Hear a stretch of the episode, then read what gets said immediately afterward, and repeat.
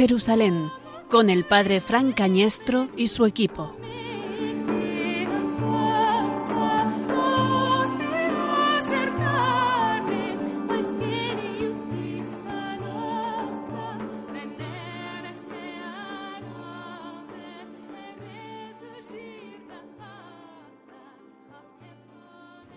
los que habían arrestado a Jesús lo condujeron a la casa del sumo sacerdote Caifás, donde se habían reunido los escribas y los ancianos. Pedro los seguía de lejos hasta el palacio del sumo sacerdote.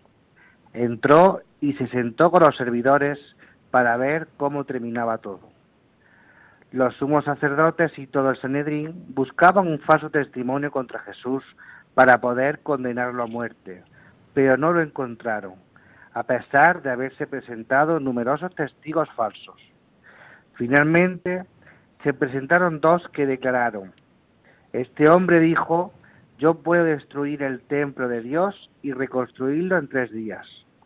El sumo sacerdote, poniéndose de pie, dijo a Jesús, no respondes nada.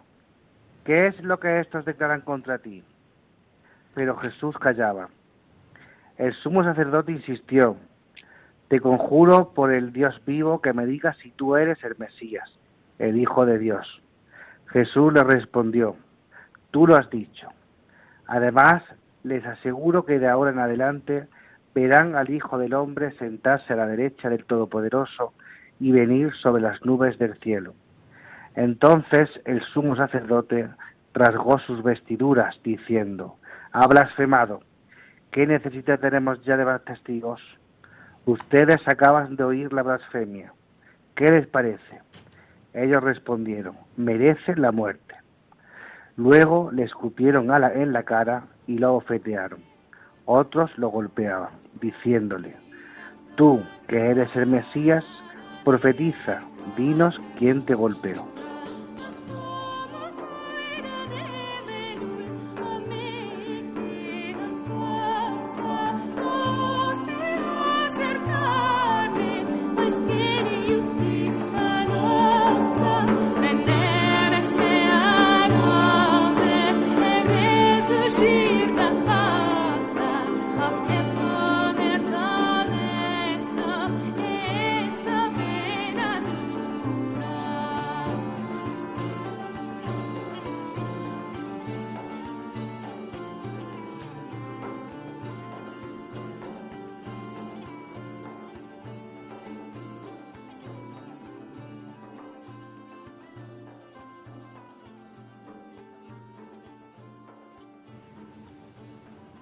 Estamos asistiendo en la, con la lectura del Evangelio a lo que es el núcleo de la pasión o lo que es el desencadenante de la pasión, el desencadenante de nuestra salvación, el precio al que hemos sido rescatados, el precio de la vida del justo, el precio de la sangre del inocente, el precio de una vida hecha ofrenda, de una vida abierta y expuesta también en la cruz, para que todo el que quiera encontrar el camino mire el rostro de Cristo y en él se sienta invitado a acogerle, a seguirle, a amarle, a identificarse con él.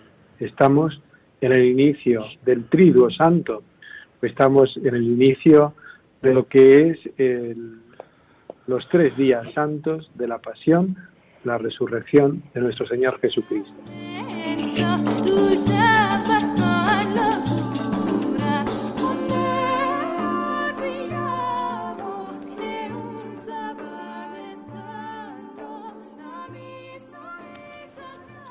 Queridos oyentes de Radio María, estamos en un programa nuevo de Oh Jerusalén. Estamos en un programa nuevo en todos los sentidos porque estamos en este sábado, en este casi quinto domingo ya, quinto domingo de Cuaresma, y estamos iniciando lo que es el recorrido de la pasión. Nos acompaña esta noche un equipo excepcional excepcionalmente reunido. El director, presentador, de Tiempo de Cuidar, Gerardo Dueñas. Buenas noches. Muy buenas noches, Fran, y muy buenas noches a todos los oyentes de Jerusalén. Eh, Ángel Almendro, casi aprobado en todas las oposiciones que ha hecho Ángel. Buenas noches. qué situación más curiosa hoy, ¿verdad? La de vernos, la de escucharnos, mejor dicho, a través de las ondas y compartir con todos los oyentes este rato de, conversación, cada uno en su casa y Dios en la de todos, también nosotros en, nuestras casas, ¿no? También en nuestras casas, sí, haciendo un programa, por no se lo hemos explicado, pero ahora se lo explicamos. Y, y muy lejos, lejos, lejos, lejos, en un pueblo, en un pueblo perdido de la provincia de, de Jaén, creo que es, está Juan Corpas. Buenas noches. Buenas noches, Padre Frank y todo el equipo. No está tan perdido, es Arjonilla. Desde aquí, ah, bueno, muy conocido y muy importante. Desde aquí, confinados, vamos a hacer el programa como, como Dios nos dé. Sí, y en el centro, en el centro del mundo, en el centro de todo, en Jerusalén, como no puede ser eh, en otro lugar, la ciudad santa, creo que esta noche sí que está Claudia. Claudia. Hola, buenas noches, Padre Fran y todo el equipo. Pues sí, aquí desde Jerusalén, un gran abrazo para todos. Pues con este equipo y, cada uno en su casa, y cada uno en un punto y, haciéndolo así a través de, lo que la Internet nos permite, vamos a hacer este nuevo programa de O Jerusalén abordando los últimos días de la vida de Jesús.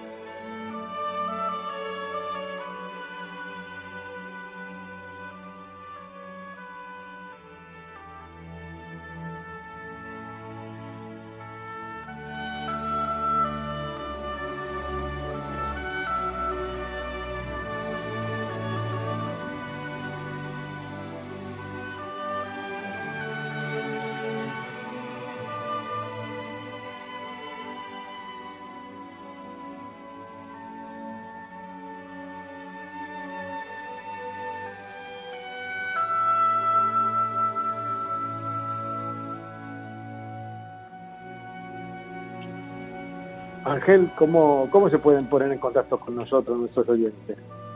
Bueno, pues recordamos los métodos habituales para ponerse en contacto con nosotros, fundamentalmente a través del Twitter, de nuestra red social eh, favorita, y que estos días, ¿no? Pues con esta situación tan tan curiosa, como decíamos antes, tan compleja también, pues está que arde, ¿verdad? La red social arroba OH Jerusalén, repito, arroba OH Jerusalén para cualquier oyente que quiera ponerse en contacto con nosotros a través de a través de Twitter y eh, a través de nuestro eh, correo electrónico, que si no recuerdo mal es jerusalenoh.radiomaría.es. Sí, exacto, correcto, correcto.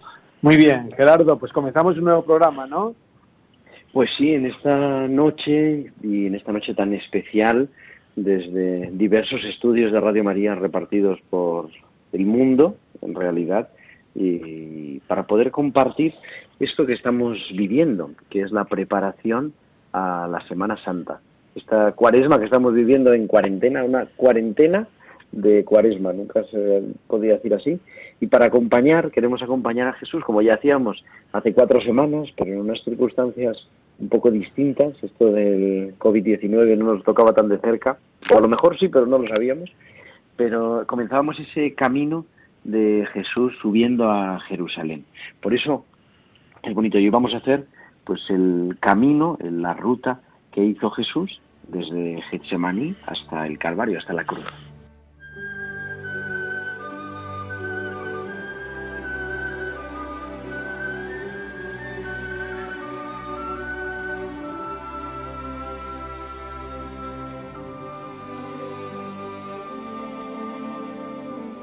Y comenzamos justamente en el cenáculo. Allí por la puerta que llaman de los Esenios, la actual puerta de Sion, eh, en lo que es la ciudad alta de Jerusalén, ahí, ahí se atraviesa lo que es el patriarcado, creo que es armenio ahora mismo, y no patriarcado, una propiedad de los armenios y enfrente está el cenaculino franciscano y justamente detrás de ese cenaculino franciscano se encuentra el Santo Sepulcro, el Santo Cenáculo, perdón, el Santo Cenáculo.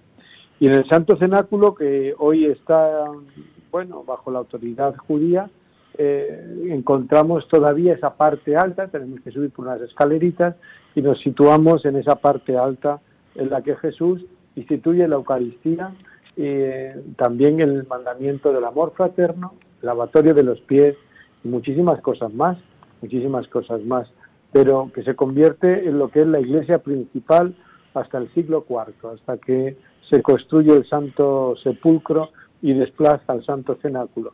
Pero ahí nos queremos situar, en el, en el jueves.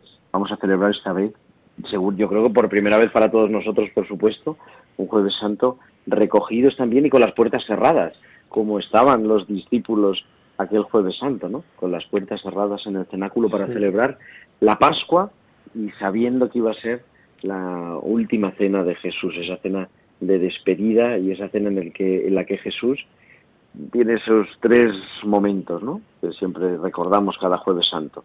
La institución del sacerdocio, la institución de la Eucaristía y el mandato del amor fraterno con el lavatorio de los pies.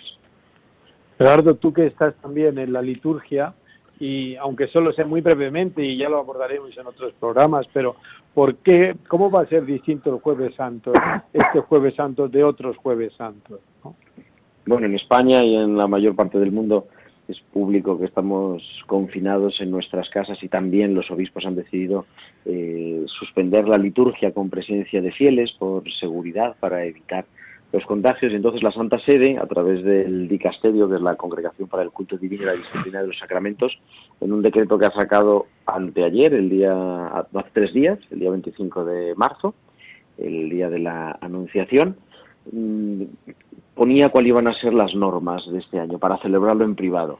Los fieles están llamados a unirse espiritualmente a las celebraciones y a participar a través de los medios de comunicación, pero si os parece vamos viendo también día a día. El jueves santo pues se celebrará en, cada parroquia, cada lugar de culto, cada catedral, celebrará nada más el sacerdote, se pide que la misa sea además sin con celebración para evitar grandes eh, pues manifestaciones de, y evitar también el contagio de los propios celebrantes. Y entonces la, la, congregación para el culto ha dicho que se celebre sin lavatorio aunque el jueves santo es el día del lavatorio pero que se celebre sin lavatorio de los pies y que también se omita ese momento tan bonito que es al acabar la Santa Cena, la cena del jueves santo, la celebración de la Eucaristía, la procesión esa capilla adornada, que nosotros llamamos en español normalmente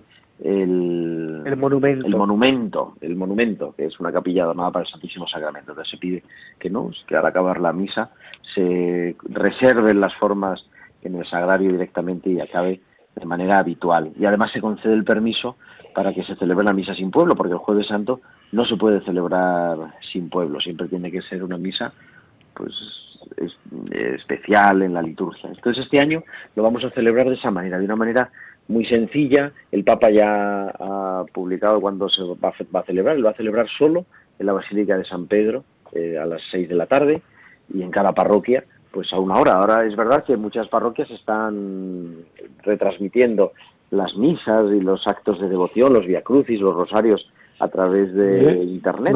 Creo que San Bonifacio también, ¿no? Claro, tenemos nuestro canal de YouTube, por supuesto.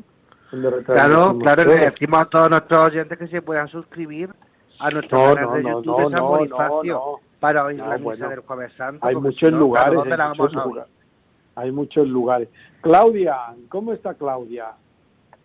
Aquí estoy escuchando, estoy muy bien. Cuenta, cuéntanos cómo está Jerusalén estos días, porque pues antes de nosotros ya nos hemos ido al cenáculo, pero ¿Cómo está Jerusalén hoy? Cuéntanos. Pues, tú curiosamente, curiosamente Jerusalén ha entrado en el silencio, en ese gran silencio de que vamos a vivir el Viernes Santo hasta el sábado, ¿no? O el silencio del sábado. Curiosamente, yo creo que Jerusalén ha entrado en, este, en esta etapa, en esta situación, un poco, ¿no? Por las circunstancias. Y bueno, realmente se nota muchísimo eh, cómo, cómo, falta, ¿no? Ese ulular en las calles de Jerusalén que todos los peregrinos no solemos este, reconocer en la Jerusalén antigua, en, nuestra, en nuestros sitios, por ejemplo, el Santo Sepulcro, que si bien ha quedado abierto, se aconseja que, que nadie vaya y en realidad no va absolutamente nadie. Se había pedido que ni siquiera se tocara, ¿verdad? Las piedras que nosotros somos tan, tan así no sido a tocar, pero sí, es, yo diría Jerusalén está respetuosamente eh, callada y esperando, esperando este gran día de resurrección, como lo dice la palabra y como lo dice nuestra fe, ¿no? Estamos esperando el gran día del Señor. Pues hermana, yo no sé si estuviste, si alguna vez ha pasado la Semana Santa en Jerusalén, pero yo tuve la suerte de estar dos años y la verdad que me da una lástima tremenda que no se puedan celebrar los santos oficios en Yesemaní, que no se pueda celebrar el Jueves Santo la hora santa en Yesemaní, que no se pueda celebrar después la procesión con la antorcha hasta la casa de Caifán, hasta el Gallicantu por todo el tema este del COVID-19. Pero hubiera Yo tenía que en Jerusalén, precisamente, este jueves. Claro, hubiera sido precioso, hermana. Bueno, eh, para empezar, Juan, para empezar, el Domingo de Ramos, que lo acabáis de decir, ¿no? Este de ¿no? Es decir, esa gran bajada en donde sí que fue hace unos años en que yo estaba aquí, que realmente es uno de, las, de los momentos más bonitos que tiene, porque, porque es bastante desordenado, por, por así decir, ¿no? Donde vienen todos los cristianos, y claro, porque normalmente todas las celebraciones en el Santo Sepulcro eh, tienen, tienen mucho de, no de rígido, ¿no? Pero claro, son muy formales porque tenemos poco espacio, los tiempos son muy, muy, muy controlados porque compartimos los espacios con nuestros hermanos ortodoxos, pero justamente aquella procesión está llena de alegría porque todo el mundo va aclamando santo en distintas lenguas, distintos modos de expresar esta alegría y vamos bajando desde, desde allá arriba, más arriba al Padre Nuestro, ¿no? Desde Beftaje, y bajamos hasta atravesamos el Monte de los Olivos y llegamos a lo que sería Santana, donde están las piscinas un poco más, ah, como lo más cercano ya para, para, conmemorar la entrada a Jerusalén, ¿no? Es decir, para mí ahí empieza la gran pérdida, por así decir, porque realmente esto nos ha obligado a nosotros a, vivir un poco esto como de la Virgen, ¿verdad? El ángel se va, pero Jesús está con nosotros, o sea, Dios está con nosotros, pero hemos perdido, digamos, la presencia física de la iglesia, aunque sabemos que estamos en iglesia, pero claro, es este desafío, ¿no? Que, en el que todos hemos entrado, de vivir, ¿no? Eh, sin esta comunidad eclesial visible, ¿no? que son los eh, santos momentos del Señor, comenzando desde, desde Jerusalén, desde este Domingo de Ramos. Y luego, por supuesto, todo lo que estabas comentando, Juan, eh, hemos sido invitados, ¿verdad?, a, vivir todos desde un gran silencio. Pero no por eso... tú normalmente, hermana, tú ahora dónde sueles ir, ahora dónde sueles ir a oír la misa, ¿no puedes salir de donde estás alojada? No, pero yo vivo con algún medio para ir? No, no, yo, yo vivo con las religiosas, las casas de, Sister White, que están aquí en Damasco Gate, y entonces, ¿qué pasa? Casualmente, todavía queda un sacerdote que está hospedado aquí, porque ah, aquí se pueden hospedar como yo, claro, que esté estudiando, somos dos. Otra Virgen consagrada de Bélgica y yo, justamente, quedamos nosotras. Y de los sacerdotes, que había varios que estaban aquí estudiando, haciendo cursos y, estas cosas que se hacen en Jerusalén, pues solo queda uno, un sacerdote diocesano que justamente se tiene que ir después de la Semana Santa, justo después de Pascua. Y entonces él es el que celebra misa a las hermanas todos los días, entonces yo, por gracia de Dios, puedo celebrar la Eucaristía podemos seguir todavía ¿no? esta celebración. Y eh, si no, todavía, todavía vienen algunos sacerdotes del Ecole Biblique, que es al frente, ¿no? Pero vamos, ah. yo esto en cualquier momento se, se acaba. O, el sacerdote del Ecole Bíblico ya no vienen o este sacerdote. Pero de momento, al estar asistida a las religiosas, eh, nosotras, las otras quienes podemos entonces comulgar con ellas cada día. Muchas veces la vida muestra su lado oscuro. En solo un instante todo se detiene. en ese momento de tristeza, sintiendo el corazón vencido, ya sin fuerzas. Y vienen preguntas pidiendo explicaciones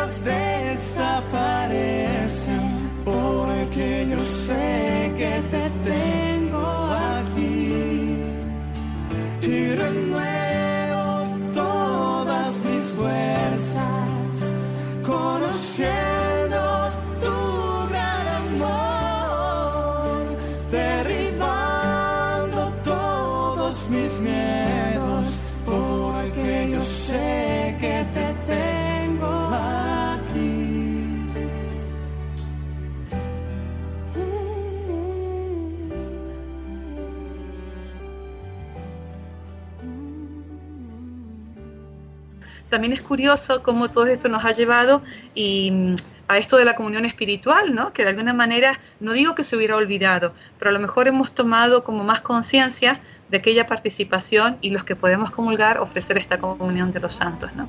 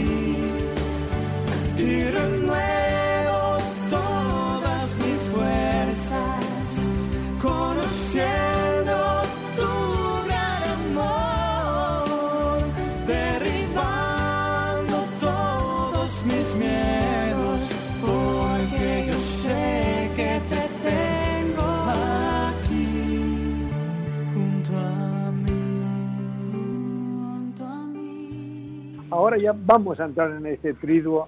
Jesús ha celebrado la Pascua en el Santo Cenáculo, ha ido al torrente, ha- cruzado el Cedrón, está en Gelsemaní, en esa pequeña parte. Ángel, sitúanos un poco, porque Pues a partir de ahí comenzamos. Bueno, para que se hagan cargo, para que se hagan cargo los oyentes, hemos salido del cenáculo que está, eh, digamos, eh, al, al sur de, de lo que es la ciudad histórica de Jerusalén, fuera de, en lo que es hoy fuera de, de la, de la muralla, y han bordeado la ciudad por el torrente hasta llegar a Getsemaní, al, al, al huerto de los olivos.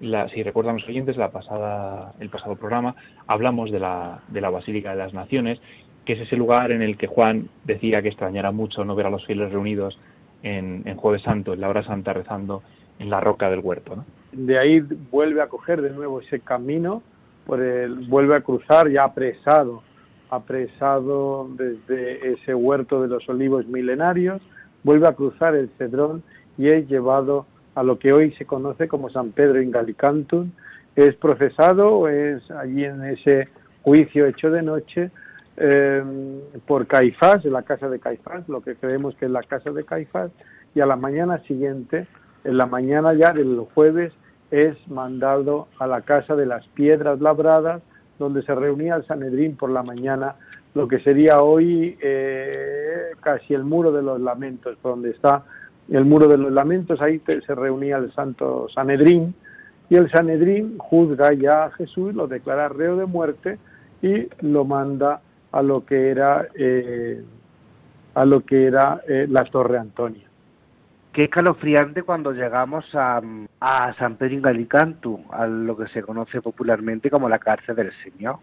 Cuando llegan los peregrinos y se ponemos a entonar, perdona a tu pueblo, Señor, la verdad que es un momento tan fuerte que la gente, es decir, el peregrino normal sale muy muy tocado de aquel, de aquel lugar. Que mucha gente a lo mejor no tiene oportunidad de bajar por su edad o porque cuando llegan hay muchos grupos y no tienen la oportunidad de verlo, pero siempre creo que merece la pena esperar aunque sea 5 o 10 minutos para poder para poder bajar abajo y sentir realmente el lugar donde previsiblemente estuvo el Señor en la cárcel anoche esa que el Padre Francisco acaba de decir antes de llevarlo a la Torre Antonia.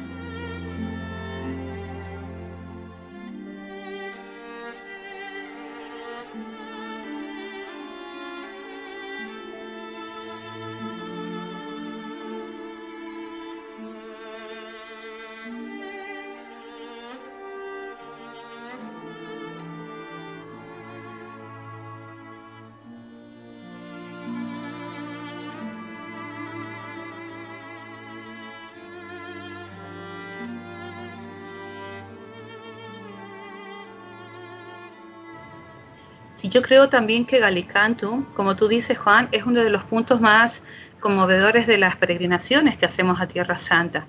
Primero, por, poder bajar a lo profundo, ¿verdad? Por poder experimentar a lo mejor lo, lo, que hubiera sido esa noche del Señor en soledad, que muchas veces a través de la película de Mel Gibson un poco nosotros lo hemos imaginado. Este, este bajar a la profundidad de la tierra, a la profundidad del ser humano, ¿no? Y desde allí gritar y clamar, ¿no? Unirse a ese grito de la humanidad el mismo grito del Señor que lo pone el frontispicio de la Basílica de las Naciones, no sé si lo habéis comentado, pero realmente esa imagen es cuando Jesús recoge el clamor de la humanidad, que era lo que quiso hacer el arquitecto, si no me equivoco. Y también estaba recordando que desde Galicantum, los peregrinos cuando entran hacia la derecha, desde la, de la vista panorámica, nosotros podemos ver eh, dos montes muy importantes. De frente, en el Monte de los Olivos, está el Monte de los Escándalos, que se llama, ¿no? Donde Salomón, ¿no? Este, atribuía sacrificios a otros dioses. Pero a la derecha es el Monte del Mal Consejo, donde se cree que el Sanedrín habría tomado la decisión de entregar a Jesús, ¿no? Un poquito por, por este, recoger estos lugares de, de Galicantum, ¿no? como también hay en Alicante, el, como recuerda en el patio esta gran estatua, la eh, triple negación de, Pedro, ¿no? Y un lugar también, el Galicanto, para las personas que organizan peregrinaciones, una idea buena es eh, lo que últimamente se está haciendo, poder hacer un acto penitencial em, en la basílica, porque realmente es un lugar que, mm, que te imprime tanto arrepentimiento y oración, que creo que hay que tenerlo muy en cuenta también a la hora de cuando se organiza una peregrinación, en el momento que hay que tener una reserva para el acto penitencial, para las confesiones, para una dirección espiritual del peregrino, poder hacerlo ahí. ¿No crees tú, hermana, eso? Sí, no, lugar de Alicante... Está, Gesemaní también, ¿eh? Sí, Pero Gesemaní sí. más gente, padre Frank, hay mucha gente y más ruido allí realmente es que haciéndolo eso es que mm, si lo hacemos en la basílica, tanto arriba como abajo, ahí pasa poquita gente, se está como mucho, mucho más recogido. Es por eso la idea. Sí, y, porque Galicanto tiene esta arquitectura que es cuatro pisos más abajo, ¿no? Sabes que fue construida sobre restos de una bizantina, ¿no? Como la mayoría de, centros y santuarios que tenemos aquí en Jerusalén. Pero es que este descenso, creo que yo, que es la clave de Galicantum para mí personalmente, ¿no? El bajar, ¿no? Que es lo que te produce Galicantum. Vas bajando una capilla, vas bajando a otra, vas bajando después a la fosa y finalmente a lo que hubiera podido ser la prisión de, de Jesús, ¿no? En ese sentido creo que un poquito es lo que invita a la profundidad. Pero claro, luego está ese momento llegando a Getsemaní, que por supuesto está la piedra y ese huerto, que sí, que es un momento, por supuesto, inconfundible, ¿no? Para, y también las imágenes, ¿no? Los, los tipos mosaicos que, han, ¿no? que hay, que es este Jesús eh, recostado en esta piedra, eh, en la soledad del mundo, o sea, solo Él, solo ante Dios, ¿no? Y con todos nosotros allí.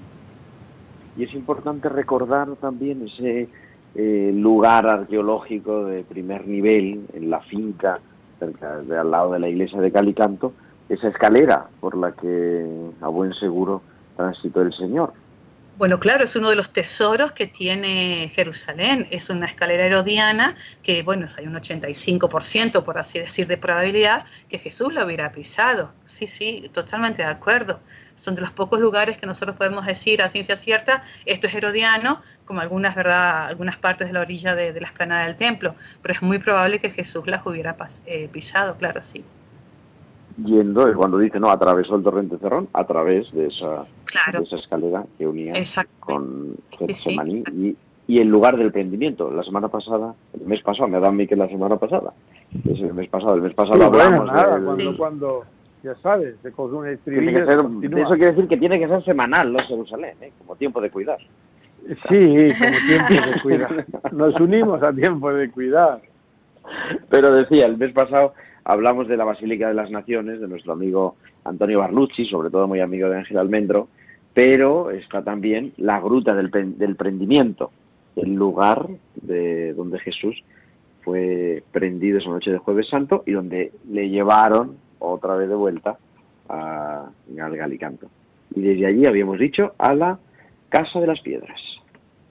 Labrada, las piedras labradas, donde estuvo en algún tiempo el Sanedrín pero tenemos que avanzar, hermanos míos, porque se nos va acabando el tiempo, se va acabando este tiempo tan maravilloso que tenemos y tenemos que situarnos al menos en otro lugar que es conmovedor, la Torre Antonia, el lugar de la flagelación, lo que hoy es la flagelación, la que es la casa de las hijas de Sión, lo que es eh, la piscina del Esturión, o ese, en esa zona, ¿no? En la que Pilato ya ha recibido a Jesús, en la que Pilato ya es el, responsable de su suerte, en el que las eh, autoridades judías han ido con un gran tumulto de pueblo, han ido a llevar allí a Jesús al otro lado del templo.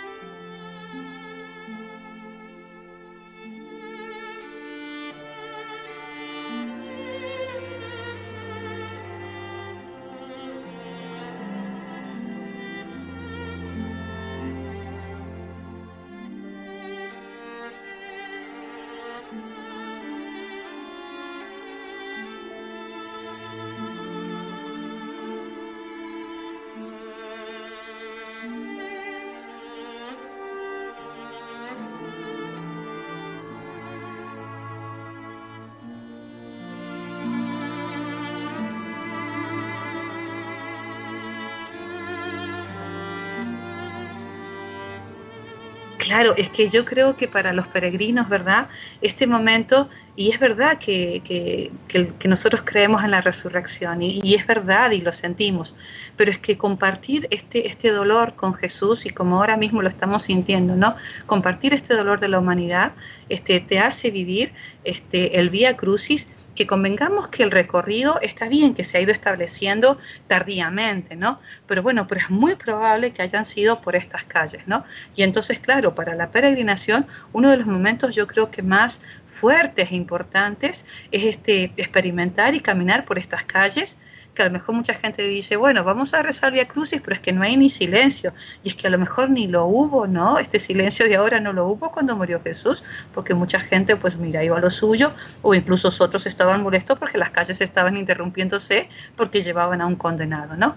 Pero sí, aquí la flagelación conserva, digamos, ¿no? Estas dos capillas que que también digo, son tardías en la construcción, pero que tienen una eh, antigua memoria de, esta, de este lugar de juicio, ¿verdad? Que está actualmente, hay una escuela eh, al frente justo de lo que serían los dos lugares que, que guarda la flagelación, como condena como la primera, su palabra lo dice, flagelación, y luego al lado, ¿verdad?, Eche Homo, donde seguimos recordando lugares de acceso a la ciudad por donde Jesús y todos habrían llegado. Bueno, sigue, o sea, quiero decir que el Via ¿no?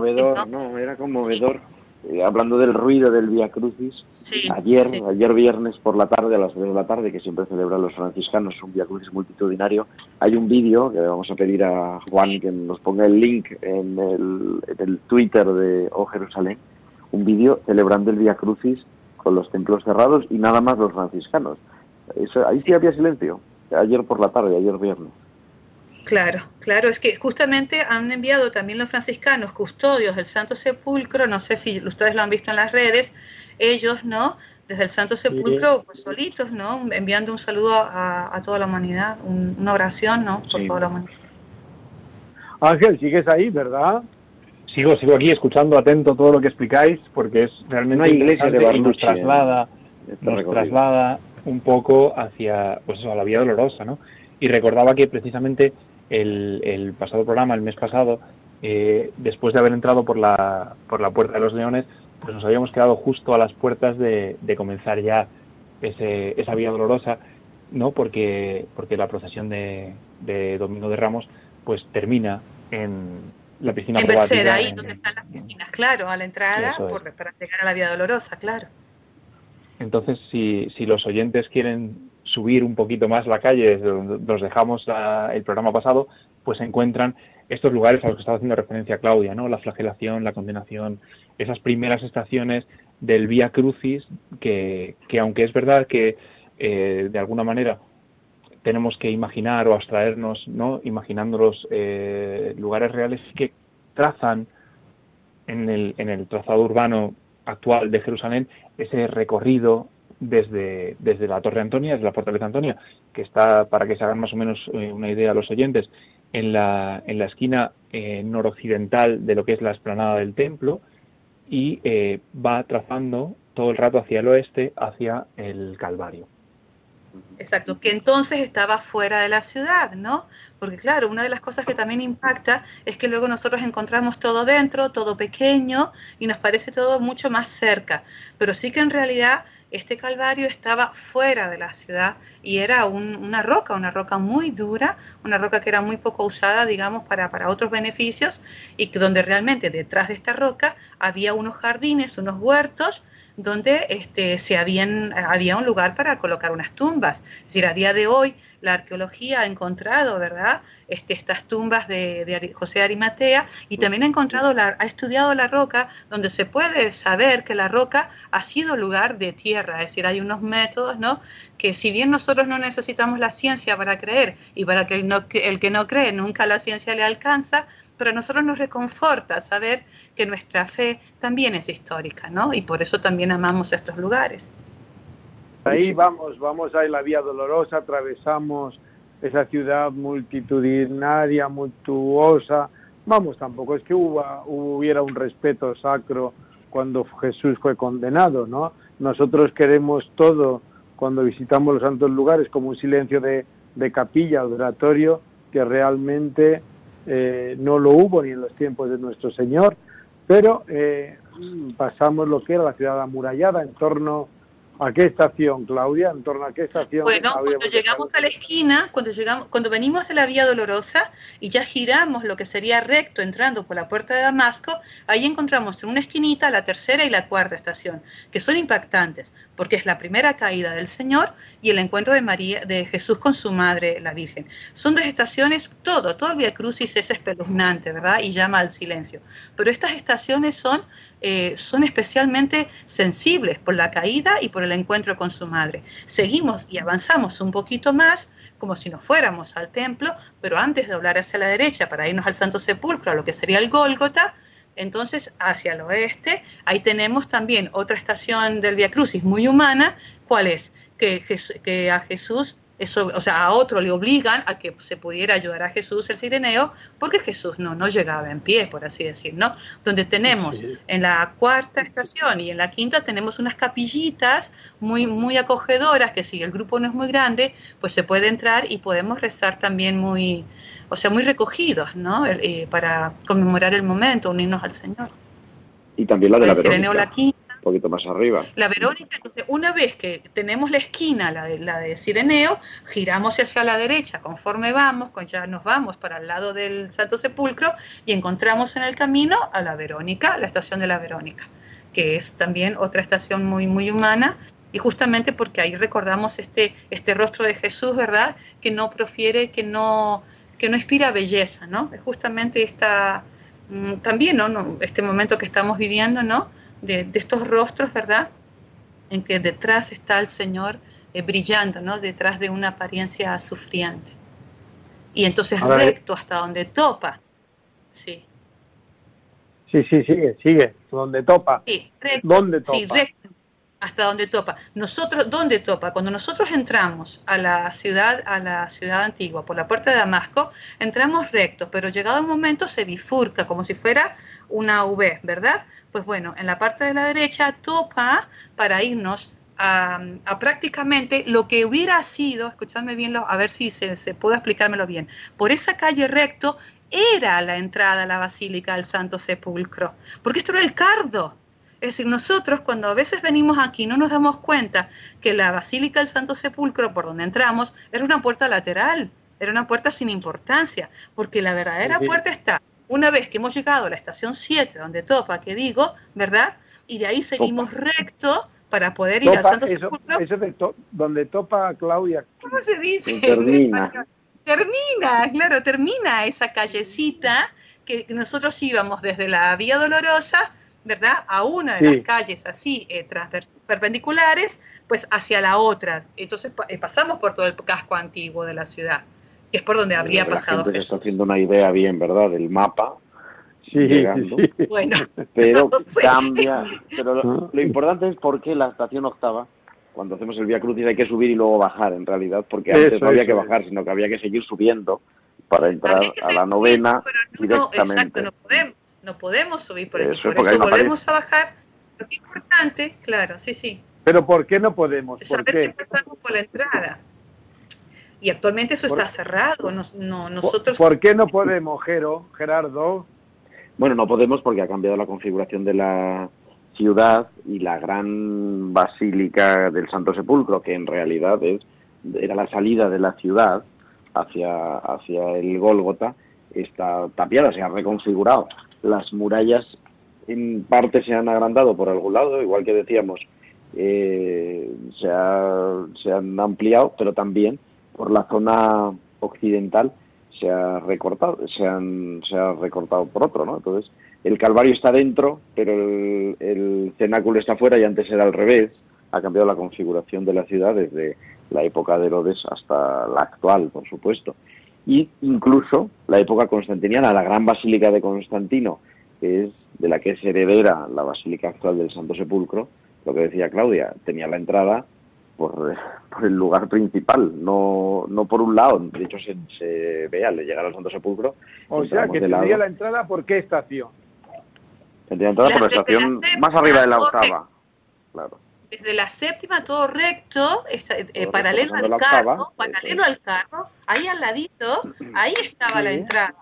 Eso, este es el misterio, que es cuando nosotros subimos a la novena, cuando los peregrinos vamos, subimos a la novena Y entonces vamos a parar al techo del Santo Sepulcro, que en realidad ese techo, esa cúpula, abajo es Santa Elena. Sería la Basílica de Santa Elena donde encontraron las cruces. Es decir, esto realmente cuesta mucho entenderlo porque, claro, hay que imaginarlo mucho. Pero, pero es para saber que nosotros, ¿por qué subimos a terminar el viernes allí cuando vamos con los peregrinos? Porque es lo más cerca que tenemos a la zona, ¿no? De lo que sería la crucifixión del Señor. Pero por la parte de arriba. Por la parte exterior, eso es. Bueno, es un poco caótico este programa, como es caótico eh, claro, espero que los, es caótica Jerusalén, es caótica el actual trazado de la vía dolorosa, que subes, bajas, tienes que pelearte con los que te quieren vender el zumo, que te encantaría bebértelo, pero en ese momento quieres unirte a la sed del Señor, querías comprar o no quieres comprar ninguna postal, ningún recuerdo, te empujan, pero también ves la piedad de la gente, como los cristianos de Jerusalén siguen tocando las piedras y besando las piedras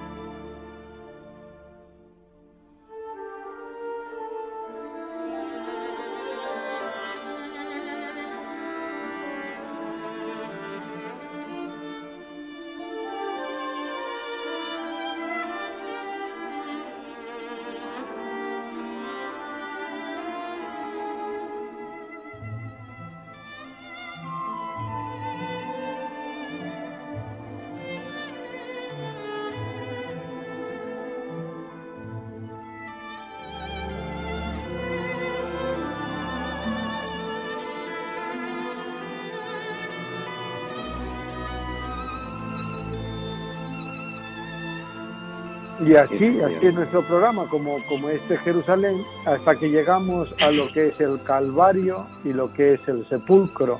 Y ahí vamos a acabar. Tenemos como, como un minuto cada uno para hablar del Calvario y del sepulcro. El próximo programa, que es, ¿qué día es, Gerardo? El día 25 de abril. El día 25, la noche del 25 al 26 de abril, ¿ya? La noche del tercer domingo de Pascua. Pues el tercer domingo de Pascua, pues ahí abordamos la Anástasis Hoy nos podemos quedar eh, simplemente con esto. Os dejo un minuto a cada uno de vosotros para ir despidiendo el programa y para ir recordando algún elemento que queráis que queráis tener presente. Ángel nos dice cómo entramos al, al santo, a la capilla de la crucifixión. Es curioso cuando uno llega ya terminando el, el Via Crucis, después de subir y volver a bajar otra vez desde la octava estación, otra vez hacia abajo, para, para poder entrar ya, digamos, a, a las últimas estaciones del Via Crucis, como esa novena estación, si no me falla la memoria, se, se medita o se reza en, digamos, en, en el tejado de la basílica, ¿verdad? En la cerquita de donde está, de donde están los, los recintos de la iglesia etíope, corríjame padre si me equivoco, porque, no, no. lo tengo. ¿Cómo te vas a equivocar? Tú que ya no tan fresco. igual que yo. Y, y, yo estuve, cuando, cuando tuve la oportunidad de estar en, Tierra Santa, sí que me resultó muy curioso hacer una, una estación del Vía Crucis, eh, pues eso, ¿no? Digamos, eh, en, en, el tejado de la Basílica del Santo Sepulcro, porque al final, eh, háganse cargo los oyentes, pues de, toda la, de todo lo que ha pasado Tierra Santa y de todo lo que ha pasado Jerusalén en concreto. El Monte Calvario.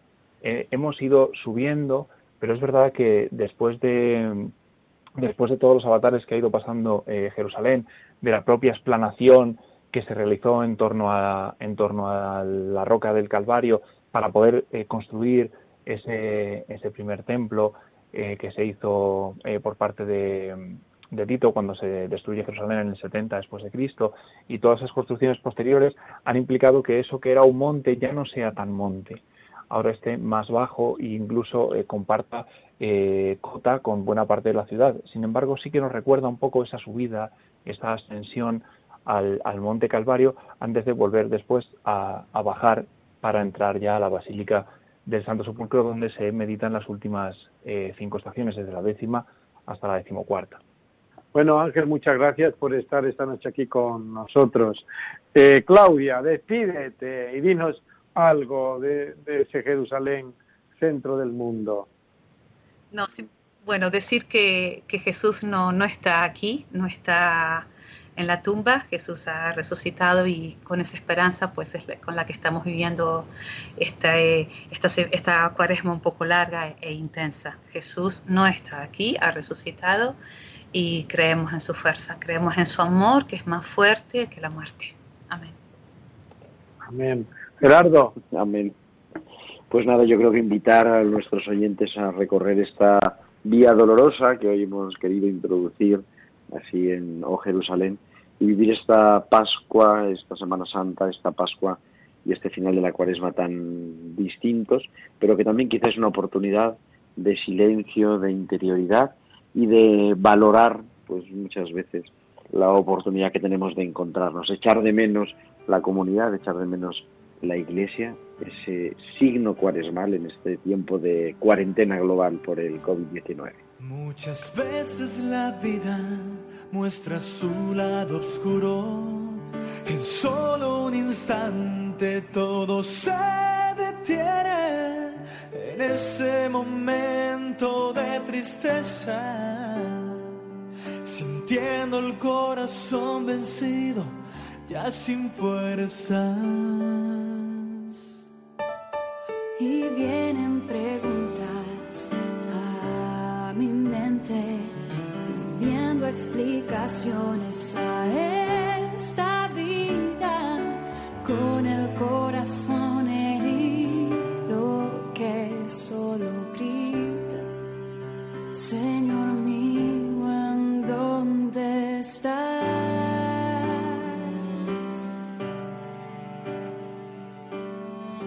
Querido equipo, gracias por estar ahí, queridos oyentes de Radio María, les deseo pues una Semana Santa unidos en la oración, una Semana Santa unidos en esta comunión de los santos, una Semana Santa única y especial como quizás no hayamos vivido en los últimos siglos nunca, el Señor seguirá actuando en todos nosotros y seguirá actuando también en toda su iglesia y en toda la humanidad que Él acoja los dolores y las esperanzas de cada uno de nuestros oyentes y de todos los que forman esta gran familia de Radio María, esta gran familia de la Iglesia. Que Dios, a través de la Virgen, les bendiga siempre.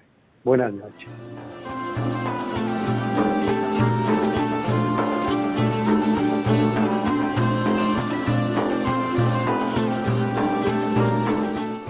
Han escuchado Oh Jerusalén con el padre Frank Cañestro y su equipo.